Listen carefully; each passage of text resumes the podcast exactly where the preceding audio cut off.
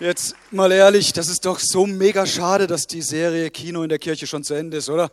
Wer wird die Süßigkeiten vermissen? Kommt ehrlich. Wer wird die Filmausschnitte vermissen? Gute, gute Nachrichten für euch. Also, wenn du noch nie was von Netflix oder von YouTube gehört hast, dann hast du sicher noch ein DVD-Gerät zu Hause und da haben wir im Buchladen etwas für dich, nämlich zur Serie The Chosen. Und ich bin selbst so arg bewegt und berührt von dem, wie die Filmemacher das dargestellt haben, das Leben Jesu. Jemand wurde einmal gefragt, was macht eigentlich eine gute Predigt aus? Und dann gab es eine präzise und kurze Antwort. Die Einleitung muss spannend sein und das Ende bewegend und mittendrin möglichst wenig. Es wird eine, in der Tat eine kompakte Predigt heute geben mit einem sehr, wie ich finde, spannenden Beginn und ein sehr bewegendes Ende. Das beide, beide Ausschnitte haben wir aus The Chosen, wie gesagt, herausgenommen. Und zur Einleitung werdet ihr gleich sehen, wie Jakobus und Johannes miteinander im Gespräch sind. Auch das ist so, so brillant dargestellt, wie sie sagen, hey, wir, wir checken eigentlich noch gar nicht viel von dem, was da gerade abgeht, aber irgendwie wir folgen einfach weiter Jesus nach. Und dann äh, blendet es über, weil sie sagen, hey, wo ist eigentlich Maria? Und sie meinen die Maria Magdalena aus der Bibel im Neuen Testament. Sie sagen, wo ist, wo ist die eigentlich geblieben? Und dann kommen zwei andere Männer vor, und das eine ist der Matthäus und das andere ist der Petrus, zwei Jünger aus dem Kreis von Jesus. Und Jesus äh, schickt diese beiden, um die Maria Magdalena aufzuspüren, weil offensichtlich ist sie wieder vom guten Weg mit Jesus abgebogen. Und dann finden die beiden, Matthäus und Petrus, die sich eigentlich gar nicht leiden können, by the way, aber äh, trotzdem, Jesus bringt sie zusammen. Und dann finden die beiden die Maria. Und dann wollen wir uns in der Predigt im Mittelteil mal das Leben von dieser Frau anschauen. Und ich glaube, sie hat ganz, ganz viel für jeden Einzelnen von uns zu sagen. Aber jetzt erstmal die Einleitung.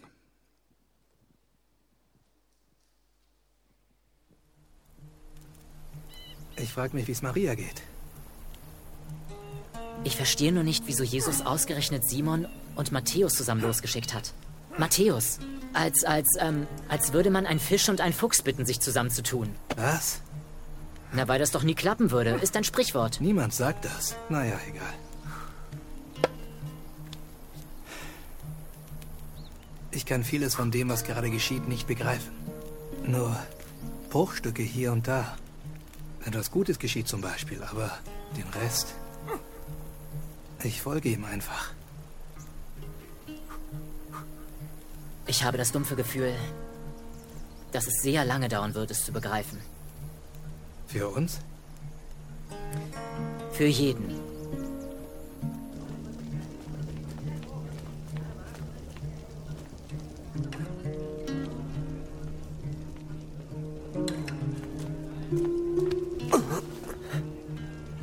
Ich kenne solche Orte. Und wollte ich mich verbergen im Totenreich, wärst du auch da. Bleib hinter mir.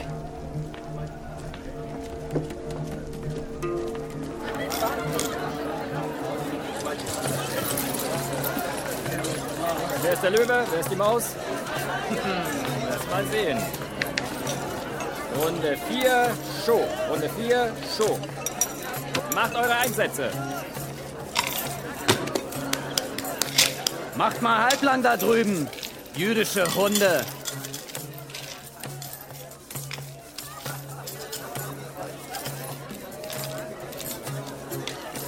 Entschuldigung?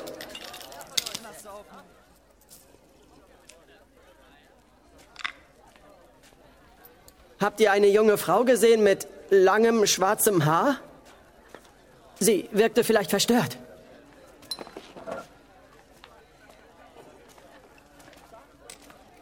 Seid ihr Freunde von Lilith? Äh, nein. Klingt aber wie Lilith. Diese Hexe hat mich beim Würfeln komplett abgezogen. Das ist Maria. Wisst ihr, wo sie jetzt ist?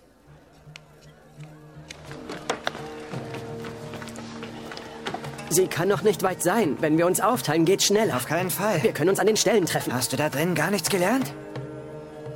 Maria kann offensichtlich auf sich selbst aufpassen. Du nicht. Wenn etwas aus deiner Vergangenheit dich von Jesus trennen würde, würdest du dann keine Hilfe wollen, zu ihm zurückzufinden?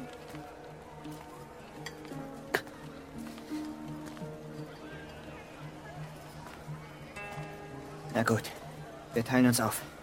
Norden, Osten, Süden, Westen. Klar? Ich gehe nach Norden. Jungs, Maria, ich dachte, ich hätte euch im Traum gesehen. Kannst du gehen? Ich werde nirgendwo hingehen. wir müssen zurück. Nein, ich kann nicht. Komm schon, Maria. Er sagte, wir sollen dich suchen. Nein, nein. Er hat mich schon einmal heil gemacht. Trotzdem bin ich zerbrochen. Ich schäme mich so sehr.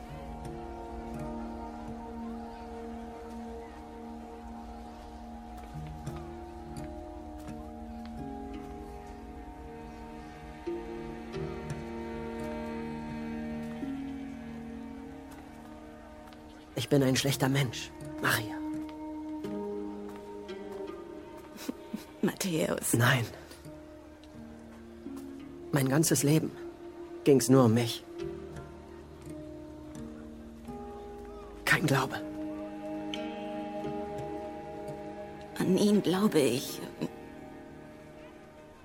Aber nicht an mich. Ich habe viel über Gott und die Tora gelernt. Nur durch dich. Ich lerne eifriger, weil ich mit dir mithalten möchte.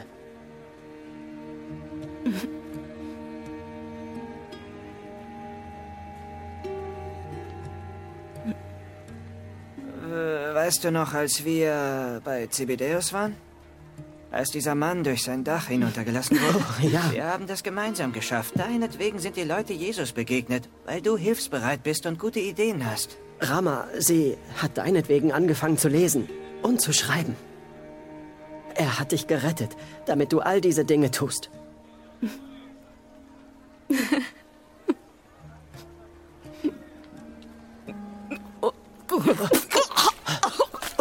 Vorsicht! Schon gut, alles wird gut. Wo hast du das Taschentuch? Könntest du bitte Wasser holen? Ganz ruhig. Ja, klar. Alles wird gut. Ich gehe und hole Wasser.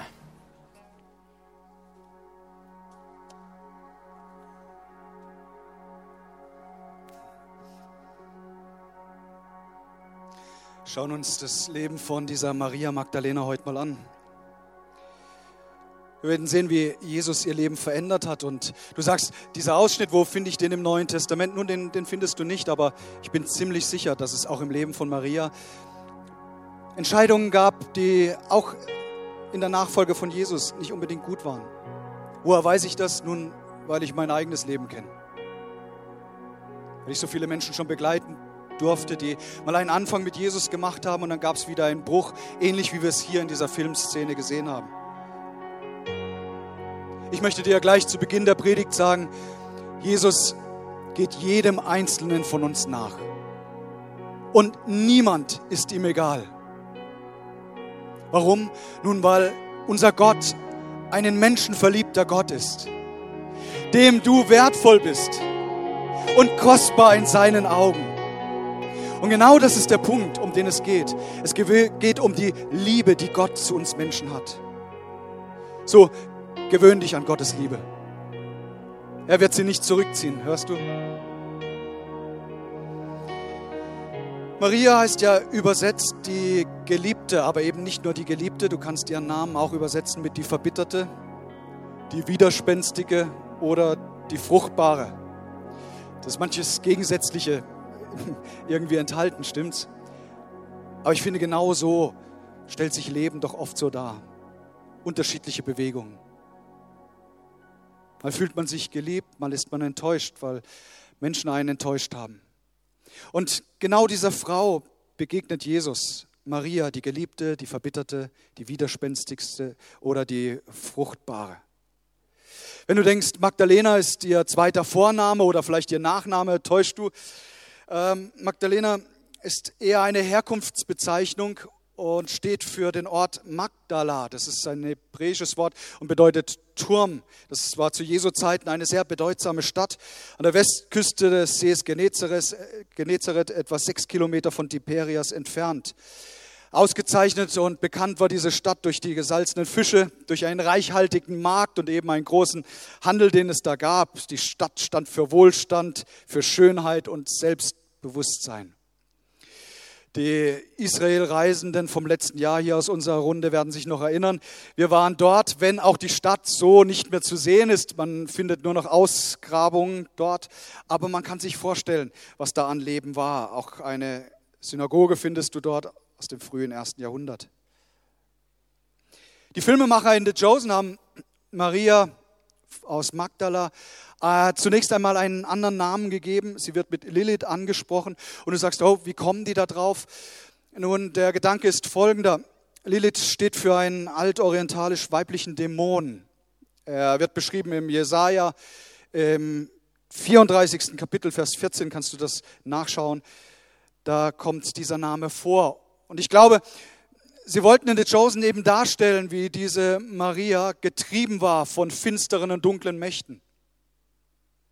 Persönlich bin ich davon überzeugt, dass es das auch heute noch gibt, dass es eine zerstörerische Kraft, zerstörerische Kräfte gibt, die versuchen wollen, Menschen in ihre Abhängigkeit zu bekommen. Wenn du das Neue Testament studierst, Jesus ist sehr, sehr ehrlich und offen und er sagt, so wie es einen liebenden Gott gibt, so gibt es einen Widersacher, der niemals auf der Ebene Gottes operiert und steht, aber einen Teufel, der sich von Gott abgewendet hat in seinem Stolz und mit einer Schar von Dämonen nur eins im Sinn hat, Menschen in Abhängigkeit zu bekommen, zu versklaven und zu zerstören. Und was bin ich dankbar? Und ich möchte das ausdrücklich sagen. Jesus Christus hat jede Macht der Dämonen zerbrochen.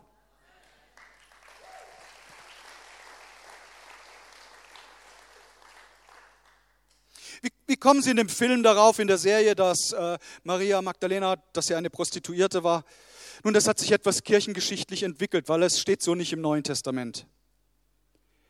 Aber in der Kirchengeschichte hat jemand mal gesagt, es könnte doch sein, dass die anonyme Sünderin in Lukas 7, diese stadtbekannte Sünderin, dass sie Maria Magdalena war. Und ganz ausschließen möchte ich diese Theorie nicht, weil äh, ausdrücklich wird von ihr gesagt, dass sie, bevor sie zu Jesus kam, unter dämonischen Mächten litt. So, was, was wissen wir gesichert von ihr? Zwölfmal wird sie im Neuen Testament erwähnt und das erste Mal im Lukas-Evangelium, ich habe es schon gesagt, im achten Kapitel. Und das schauen wir uns gerade mal an. Lukas 8, Vers 1, da heißt es, und es begab sich danach, dass er, also Jesus, von Stadt zu Stadt und von Dorf zu Dorf zog und predigte und verkündigte das Evangelium vom Reich Gottes.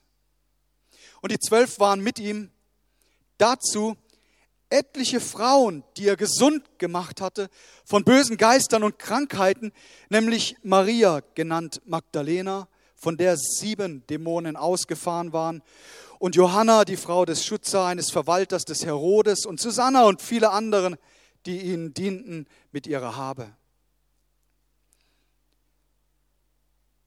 Nur kurz erwähnt, Lukas sagt, es waren eben nicht nur die zwölf Jünger im Gefolge von Jesu. Eine interessante Feststellung. Er sagt, da gab es etliche Frauen, die auch mitgereist sind. Offensichtlich auch gut situierte und vermögende Ladies, weil sie, es wird hier ausdrücklich gesagt, mit ihrer Habe haben sie Jesus und die Jünger unterstützt. Maria Magdalena wird gleich an erster Stelle genannt und immer wenn in der Bibel etwas erst genannt ist, hat das auch einen besonderen Stellenwert und Bedeutung. Man kann schon davon ausgehen, dass sie unverheiratet war, weil ähm, hätte sie einen Mann, dann würde geschrieben sein, Maria von Magdala, Frau des, ist aber nicht, so kann man annehmen, dass sie allein unterwegs war. Eine wohlhabende Frau, in der Lage für sich selbst und für andere zu sorgen und trotzdem so zerbrochen in ihrem Leben, so getrieben von unterschiedlichsten Ängsten und Zwängen, die nicht nur ihr eigenes Leben in Gefahr gebracht haben, sondern die auch alles andere, jeden anderen, der versuchen wollte, mit ihr in Kontakt zu kommen, abstößt. Dann kommt sie zu Jesus und Jesus befreit sie. Und in, von dem Moment an folgt sie ihm eben, wie gesagt, ich bin ziemlich sicher auch mit ab und an Zweifeln und Fehlentscheidungen, wie das so im Leben nun mal ist.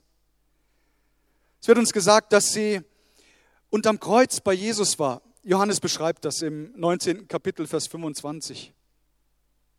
Bei dem Kreuz, an dem Jesus hing, standen seine Mutter und ihre Schwester, außerdem Maria, die Frau von Klopas, und Maria aus Magdala. Maria war auch dabei, als sie Jesus ins Grab legten. Das beschreibt Markus so schön im 15. Kapitel. Da heißt es im 47. Vers, Josef kaufte ein feines Leinentuch, nahm Jesus vom Kreuz, wickelte ihn in das Tuch und legte ihn in eine Grabkammer, die in einem Felsen gehauen war. Dann wälzte er einen Stein vor den Eingang. Maria aus Magdala und Maria, die Mutter von Joses, beobachteten, wohin er Jesus legte. Beim ganzen Studium dieser Stellen rund um die Kreuzigung und Grablegung von Jesus frage ich mich doch, wo waren eigentlich die Männer? Es wird dich nicht wundern, Maria Magdalena war auch am leeren Grab. Wieder ist es der Apostel Johannes, der das schildert im 20. Kapitel. Da ist es am Sonntagmorgen, dem ersten Tag der neuen Woche, ging Maria aus Magdala noch vor Sonnenaufgang zum Grab. Da sah sie, dass der Stein, mit dem das Grab verschlossen gewesen war, nicht mehr vor dem Eingang lag. Sofort lief sie zu Simon Petrus und dem anderen Jünger. Du musst wissen, Johannes nennt seinen Namen in seinem Evangelium nie. Er, er, spricht dann immer vom anderen Jünger oder auch von dem Jünger, den Jesus lieb hatte. Wenn diese Formulierung vorkommt, dann spricht er von sich selbst. Und er sagt hier, da lief Simon Petrus und der andere Jünger, den Jesus sehr lieb hatte, lief sie zu ihm und aufgeregt berichteten sie ihn, sie haben den Herrn aus dem Grab geholt und wir wissen nicht, wohin sie ihn gebracht haben. Da sind Johannes und Petrus, als sie das hören, sofort in Alarmstufe und sie setzen sich in Bewegung. Johannes beschreibt das so schön und sie, sie rennen dort zum leeren Grab. Und Johannes sagt, oh, der andere Jünger war schneller als Petrus. Fand ich so interessant, weil in der Chosen gibt einen Ausschnitt, äh, da sagt, glaube ich, Andreas zu Petrus, naja, in Sport, im Rennen warst du nie so eine Granate. Maria Magdalena war die erste so, die Jesus nach der Auferstehung begegnete. Sie kam eigentlich dorthin, um den Leichnam zu salben. Und dann wieder schildert das Johannes. Als sie sich umblickte, sah sie Jesus da stehen, aber sie erkannte ihn nicht. Er fragte sie, warum weinst du? Wen suchst du? Maria hielt Jesus für den Gärtner und fragte deshalb, hast du ihn weggenommen? dann sag mir doch bitte, wohin du ihn gebracht hast, ich will ihn holen. Maria, sagte Jesus nun. Sie wandte sich ihm zu und rief Rabuni. Das ist hebräisch und heißt mein Lehrer. Er nennt sie beim Namen und sofort war alles klar. Es ist der Meister, der hier vor mir steht. Maria aus Magdala lief nun zu den Jüngern und berichtete ihnen, ich habe den Herrn gesehen. Und sie erzählte alles, was Jesus ihr gesagt hatte. Ob du es nun wahrhaben willst oder nicht. Aber Jesus schickt Maria als den allerersten Menschen hier auf Erden los, um die Osterpredigt zu halten. Du sagst, oh, warum hat er nicht Petrus erwählt oder nicht Johannes oder Jakobus, keine Ahnung, er nimmt Maria. Vielleicht, vielleicht, weil zur damaligen Zeit von Jesus das Wort einer Frau nichts galt. Es war nicht glaubwürdig. Und Johannes lässt es drin im Evangelium, meine ich, ganz bewusst, um zu zeigen, wenn die Geschichte ausgedacht wäre, man würde nicht eine Frau hier benennen als Zeugen. Für mich unterstreicht es nur umso mehr die Glaubwürdigkeit der Auferstehung von Jesus Christus. Sehr wahrscheinlich ist es, dass Maria Magdalena auch dabei war an Pfingsten, weil dort waren die 120 zusammen, eine etliche Schar von Frauen war in diesem Gottesdienst auch zugegen. Und ich bin ziemlich sicher, dass sie Pfingsten erlebt hat. Wie, wie sah nun das Leben von Maria Magdalena ohne Jesus aus? Nun genau beschreibt uns das äh, Neue Testament das nicht. Dennoch wird es in der Chosen so auf eine so wunderbare Art und Weise dargestellt, wie es durchaus gewesen sein könnte. Ihr Leben war umkämpft. Sie hasste sich selbst und ihr Umfeld. Und dann gibt es eine Szene in Staffel 1, meine ich, da ist sie in einer Bar und versucht, all den Schmerz, all die Ablehnung, all das Verbitterte durch Alkohol zu ertränken. Der Wirt versucht schon etwas zurückzuhalten, weil er weiß, äh, Alkohol ist kein guter Ratgeber, keine Lösung für diese Frau. Und dann kommt Jesus in die Kneipe hinein. Und es bewegt mich so sehr, dass Jesus an jeden Ort kommt und dass er weiß, wo Menschen sind, die seine Hilfe brauchen. Er, er, er ist nicht nur in den Synagogen, ja, er ist auch dort. Er ist nicht nur auf, auf Feiern, auf Hochzeiten, da wo Menschen sich begegnen und fröhlich sein. Nein, er kommt auch genau an die Orte des tiefsten Punktes eines Menschen. Und das war hier bei Maria Magdalena. Und dann nennt er sie nicht mit Lilith, sondern er spricht sie mit Namen an. So wie es der Auferstandene auch getan hat. Und er sagt, Maria, Maria, du bist mein. Es wird so schön zitiert im der Vers aus Jesaja 43. Ich habe keine Angst, ich habe dich erlöst, ich habe dich bei deinem Namen gerufen, du gehörst zu mir. Ich möchte dir sagen, Gott sagt das nicht nur zu Maria aus Magdala, sondern er sagt es auch genau heute Morgen zu dir. Er sagt, hab keine Angst, hab keine Furcht, du gehörst zu mir. Ich habe dich erlöst, ich nenne dich beim Namen, ich kenne deine Historie, ich kenne deine Fehler und liebe dich trotzdem.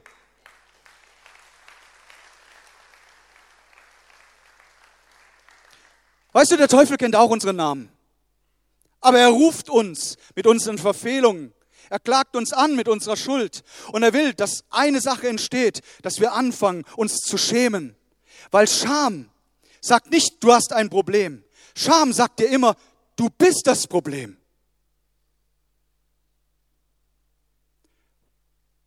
Vielleicht sind Sie heute Morgen hier und kommen ganz verzweifelt in diesen Gottesdienst. Im völligen, Bewusstsein, ich habe so viele Fehlentscheidungen in meinem Leben getan. Ich bin so oft falsch abgebogen, selbst nachdem ich Jesus schon kennengelernt habe. Vielleicht bist du von Angst und Sorgen geplagt. Rauben dir finstere Gedanken den Schlaf.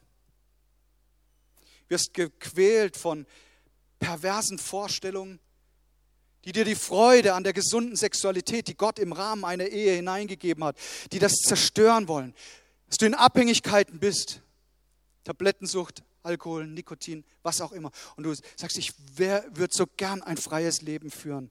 Ich möchte dir sagen, Jesus ist heute hier in diesem Gottesdienst und er sagt, ich habe dich erlöst. Ich habe dich bei deinem Namen genannt. Du bist mein und nichts und niemand kann dich aus meiner mächtigen Hand reißen.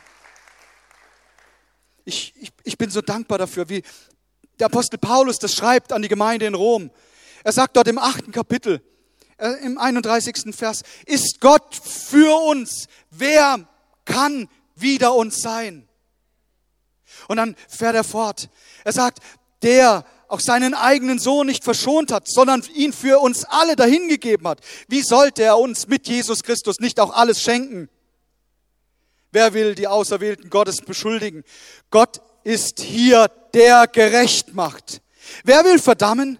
Christus ist hier, der gestorben ist, ja mehr noch, der auch auferweckt ist, der zur Rechten Gottes ist und für dich und mich eintritt. Das macht unser Herr, das macht Jesus Christus. Er nennt dich beim Namen und nicht bei deiner Schuld, weil er seine Schuld genommen hat. Er hat sie auf sich genommen, am Kreuz getragen und er sagt, er nimmt sie und versenkt sie in den tiefsten Tiefen der Meere, wo keiner es mehr hervorholt. Und wann immer der Teufel versuchen will, dich anzuklagen, Wann immer er kommt mit den schlechten Ereignissen der Vergangenheit, da hältst du ihm Jesus Christus vor die Nase und sagst, und ich bin ein Kind Gottes und nichts wird mich scheiden können von der Liebe, die in Jesus Christus ist. Nichts und niemand. Schaut, Jesus nennt sie bei ihrem Namen als Geliebte wohl wissend auch, dass es Enttäuschung gab in ihrem Leben. Auch das drückt ja ihr Name aus.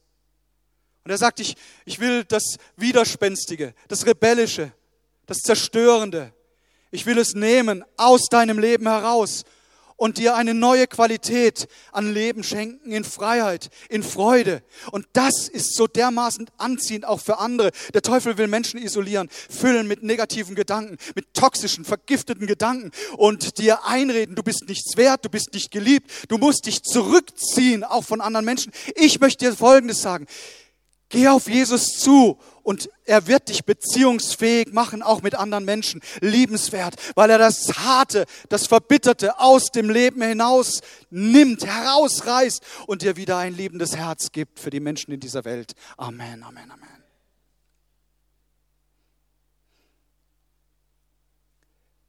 Der Reformator Martin Luther hatte als junger Mann ja sein, sein Jurastudium abgebrochen, wurde Mönch, wie es dazu kam, kannst du selber mal nachlesen. Da saß er im Augustinerkloster in Erfurt, er rang mit Gott. Zehn Jahre lang war der Mann auf der Suche, immer wieder, selbst als er dann Professor war. Wie kann ich Gott gnädig stimmen für mein Leben? Er fürchtete sich so sehr davor, am Ende seiner Tage von Gott verworfen zu werden, ewige Qualen in der Hölle zu leiden. Sein, sein Gewissen war so fein eingestellt dass er alle anderen in seinem Umfeld richtig genervt hat mit seinen ständigen Beichten. Immer wieder kam er, er hat gesagt, ich habe verfehlt, ich habe gesündigt. Er hat sich selbst gegeißelt und alles mit dem einen Ziel, irgendwie Gott doch gnädig zu stimmen. Der Mann war bereit, alles zu tun, um vor Gott zu bestehen. Seine Theologie war, im Verhältnis zu Gott muss ich ja meinen Teil leisten. Wenn es da einen gerechten Gott gibt, kann er mit Ungerechtigkeit ja nicht umgehen, mit Sünde nicht. Ich muss Gott etwas bieten, damit er mit mir zufrieden sein kann. Martin Luther quälte sich mit der Vorstellung, dass er abgelehnt wird und ihm war schon klar, das Gute belohnt Gott, das Böse bestraft er, Gott auch als Richter, aber er hatte keine Offenbarung über Gnade. Also ich fand es amüsant, weil er selbst sagt, äh, an welchem Ort er eine Offenbarung über Gnade empfangen hat. Er selbst sagt, er saß auf dem Klo. Ich dachte so, ja wahrscheinlich, weil das der Ort der Ruhe ist. Da kam der Mann mal zum Nachdenken. Er stellt fest, Gott ist ein gnädiger Gott. Kein Versagen in meinem Leben ist so schlimm, dass Jesus mir nicht vergeben kann. Ich kann nichts tun, um die Gnade Gottes kaputt zu machen. Die Gnade Gottes ist da für mich und für mein Leben. Und dann empfängt er die Heilsgewissheit und weiß, ich bin gerettet durch den Opfertod von Jesus Christus. Er hat alles getan. Ich bin ein geliebtes Kind von ihm. Ich bin gerecht gesprochen. Mir ist vergeben. Ein für alle Mal darf ich Teil der Familie Gottes sein. All das wird Martin Luther plötzlich klar. Er findet seinen Frieden mit Gott. Ich bin gerecht gesprochen, weil Jesus Christus den Preis bezahlt hat. Das ist Gnade. Wir haben gesehen, Maria Magdalena, sie quält sich so am Anfang, weil sie weiß, ich schon wieder habe ich einen Fehler gemacht.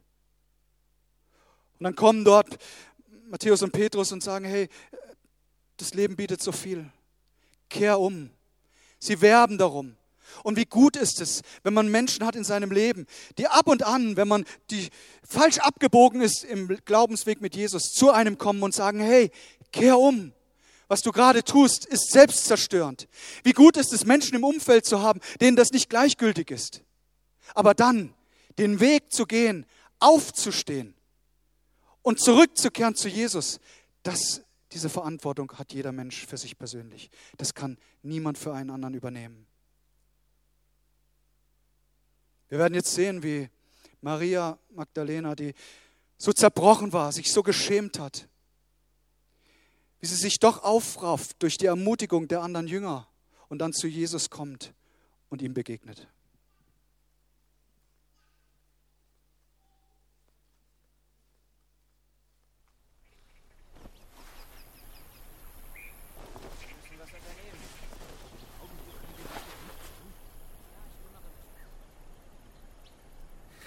Es ist nicht deinetwegen. Es ist nur gerade ziemlich viel los.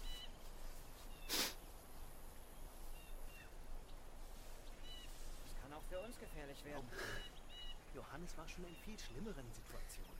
Schön, dass du wieder da bist.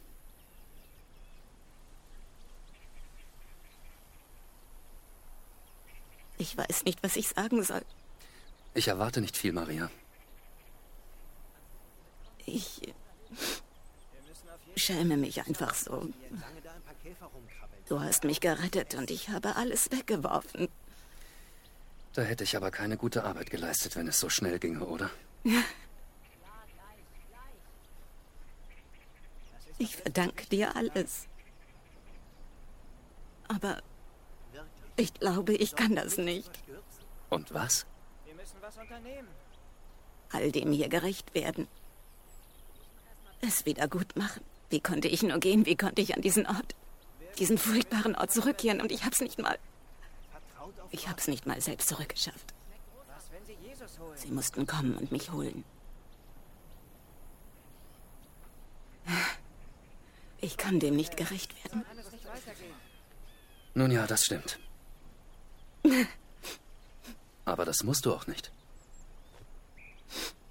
Ich möchte nur dein Herz. Gott möchte nur dein Herz. Gib uns nur das, was du schon gegeben hast. Und alles andere kommt mit der Zeit. Dachtest du wirklich, du würdest nie wieder zweifeln oder versagen?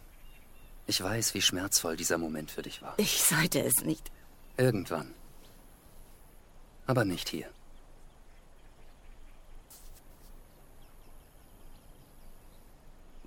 Tut mir wirklich leid.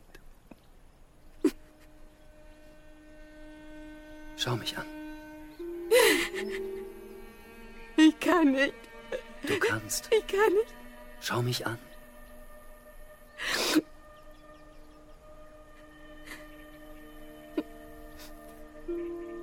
Ich vergebe dir.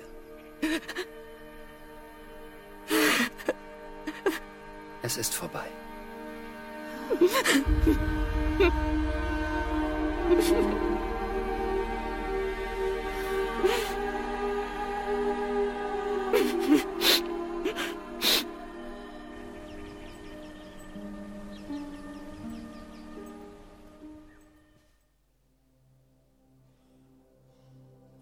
sagst, wenn das Leben so wäre wie im Film. Und ich will dir sagen, es kann genauso sein.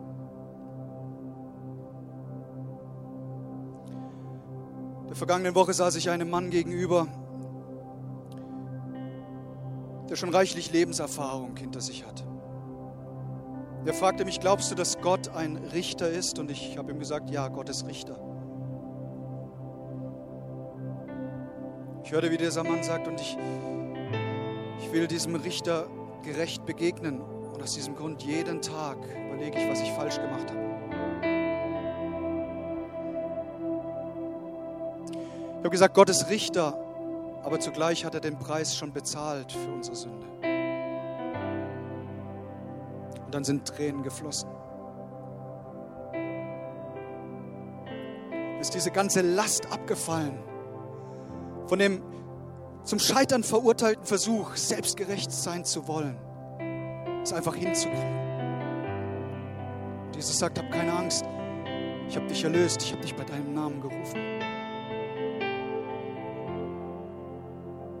Komm, lass uns mal unsere Augen schließen.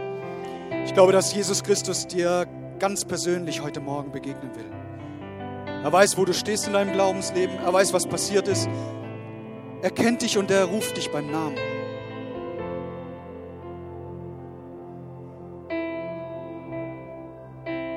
Jesus sagt dir, ich habe dich erlöst.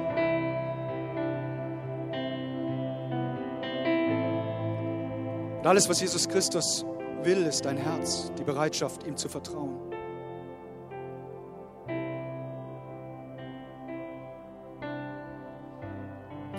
Während unsere Augen geschlossen bleiben, wir nicht umherschauen, möchte ich eine lebenswichtige Frage stellen. Und ich richte mich an die Menschen, die hier sind. Wenn sie sagen, ich weiß nicht, ob ich ein Leben in der Ewigkeit bei Gott habe. Ich, ich möchte aber so sehr meine, meine Schuld der Vergangenheit zu Jesus Christus bringen, ein neues Leben beginnen. Und wenn das, wenn das möglich ist, dann Markus, bete für mich. Wenn, wenn das in deinem Herzen ist, wenn Sie so empfinden, dann strecken Sie doch gerade mal Ihre Hand aus, sodass ich das sehen kann. Wo immer Menschen sind heute Morgen. Dankeschön, Dankeschön. Dankeschön. Oben auf der Galerie, im Livestream, wo immer Menschen gerade sind, die sich danach sehen. Gott kennt den Schrei deines Herzens. Er sieht die Tränen, die gerade hier in diesem Raum fließen und er sagt, ich bin gekommen, um deine Tränen abzuwischen. Und wo du mit Tränen erntest, du wirst mit Freuden ernten. Du wirst, da wo du mit Tränen gesät hast, wirst du mit Freuden ernten. Das sagt der Auferstandene. Ich schenke dir Freiheit, ein Leben in Freiheit.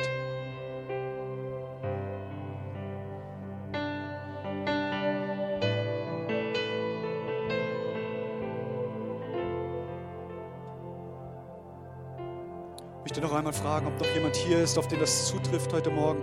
Und Sie sagen, ja, Markus, bete für mich. Ich habe gerade eben nicht den Mut gehabt, aber ich, ich will jetzt mein Leben Jesus Christus geben. Und strecken auch Sie einfach Ihre Hand dem Himmel entgegen. Auch oben auf der Galerie. Dankeschön.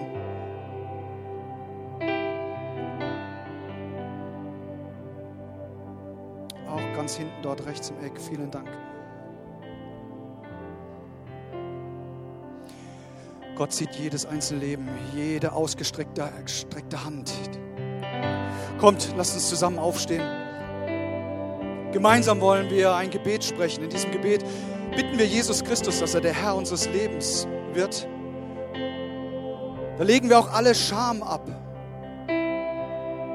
und bekennen ihm, ich will dir folgen mein Leben lang. Und wenn das dein Wille ist, dann bete doch zusammen mit mir. Herr Jesus Christus, ich gebe dir jetzt mein Leben. Ich bitte dich um Vergebung meiner Schuld. Danke, dass du mich erlöst hast, mich beim Namen nennst und eine gute Zukunft für mich hast. Ich gebe alle Scham ab. Nehme deine Freude an. In Jesu Namen. Amen.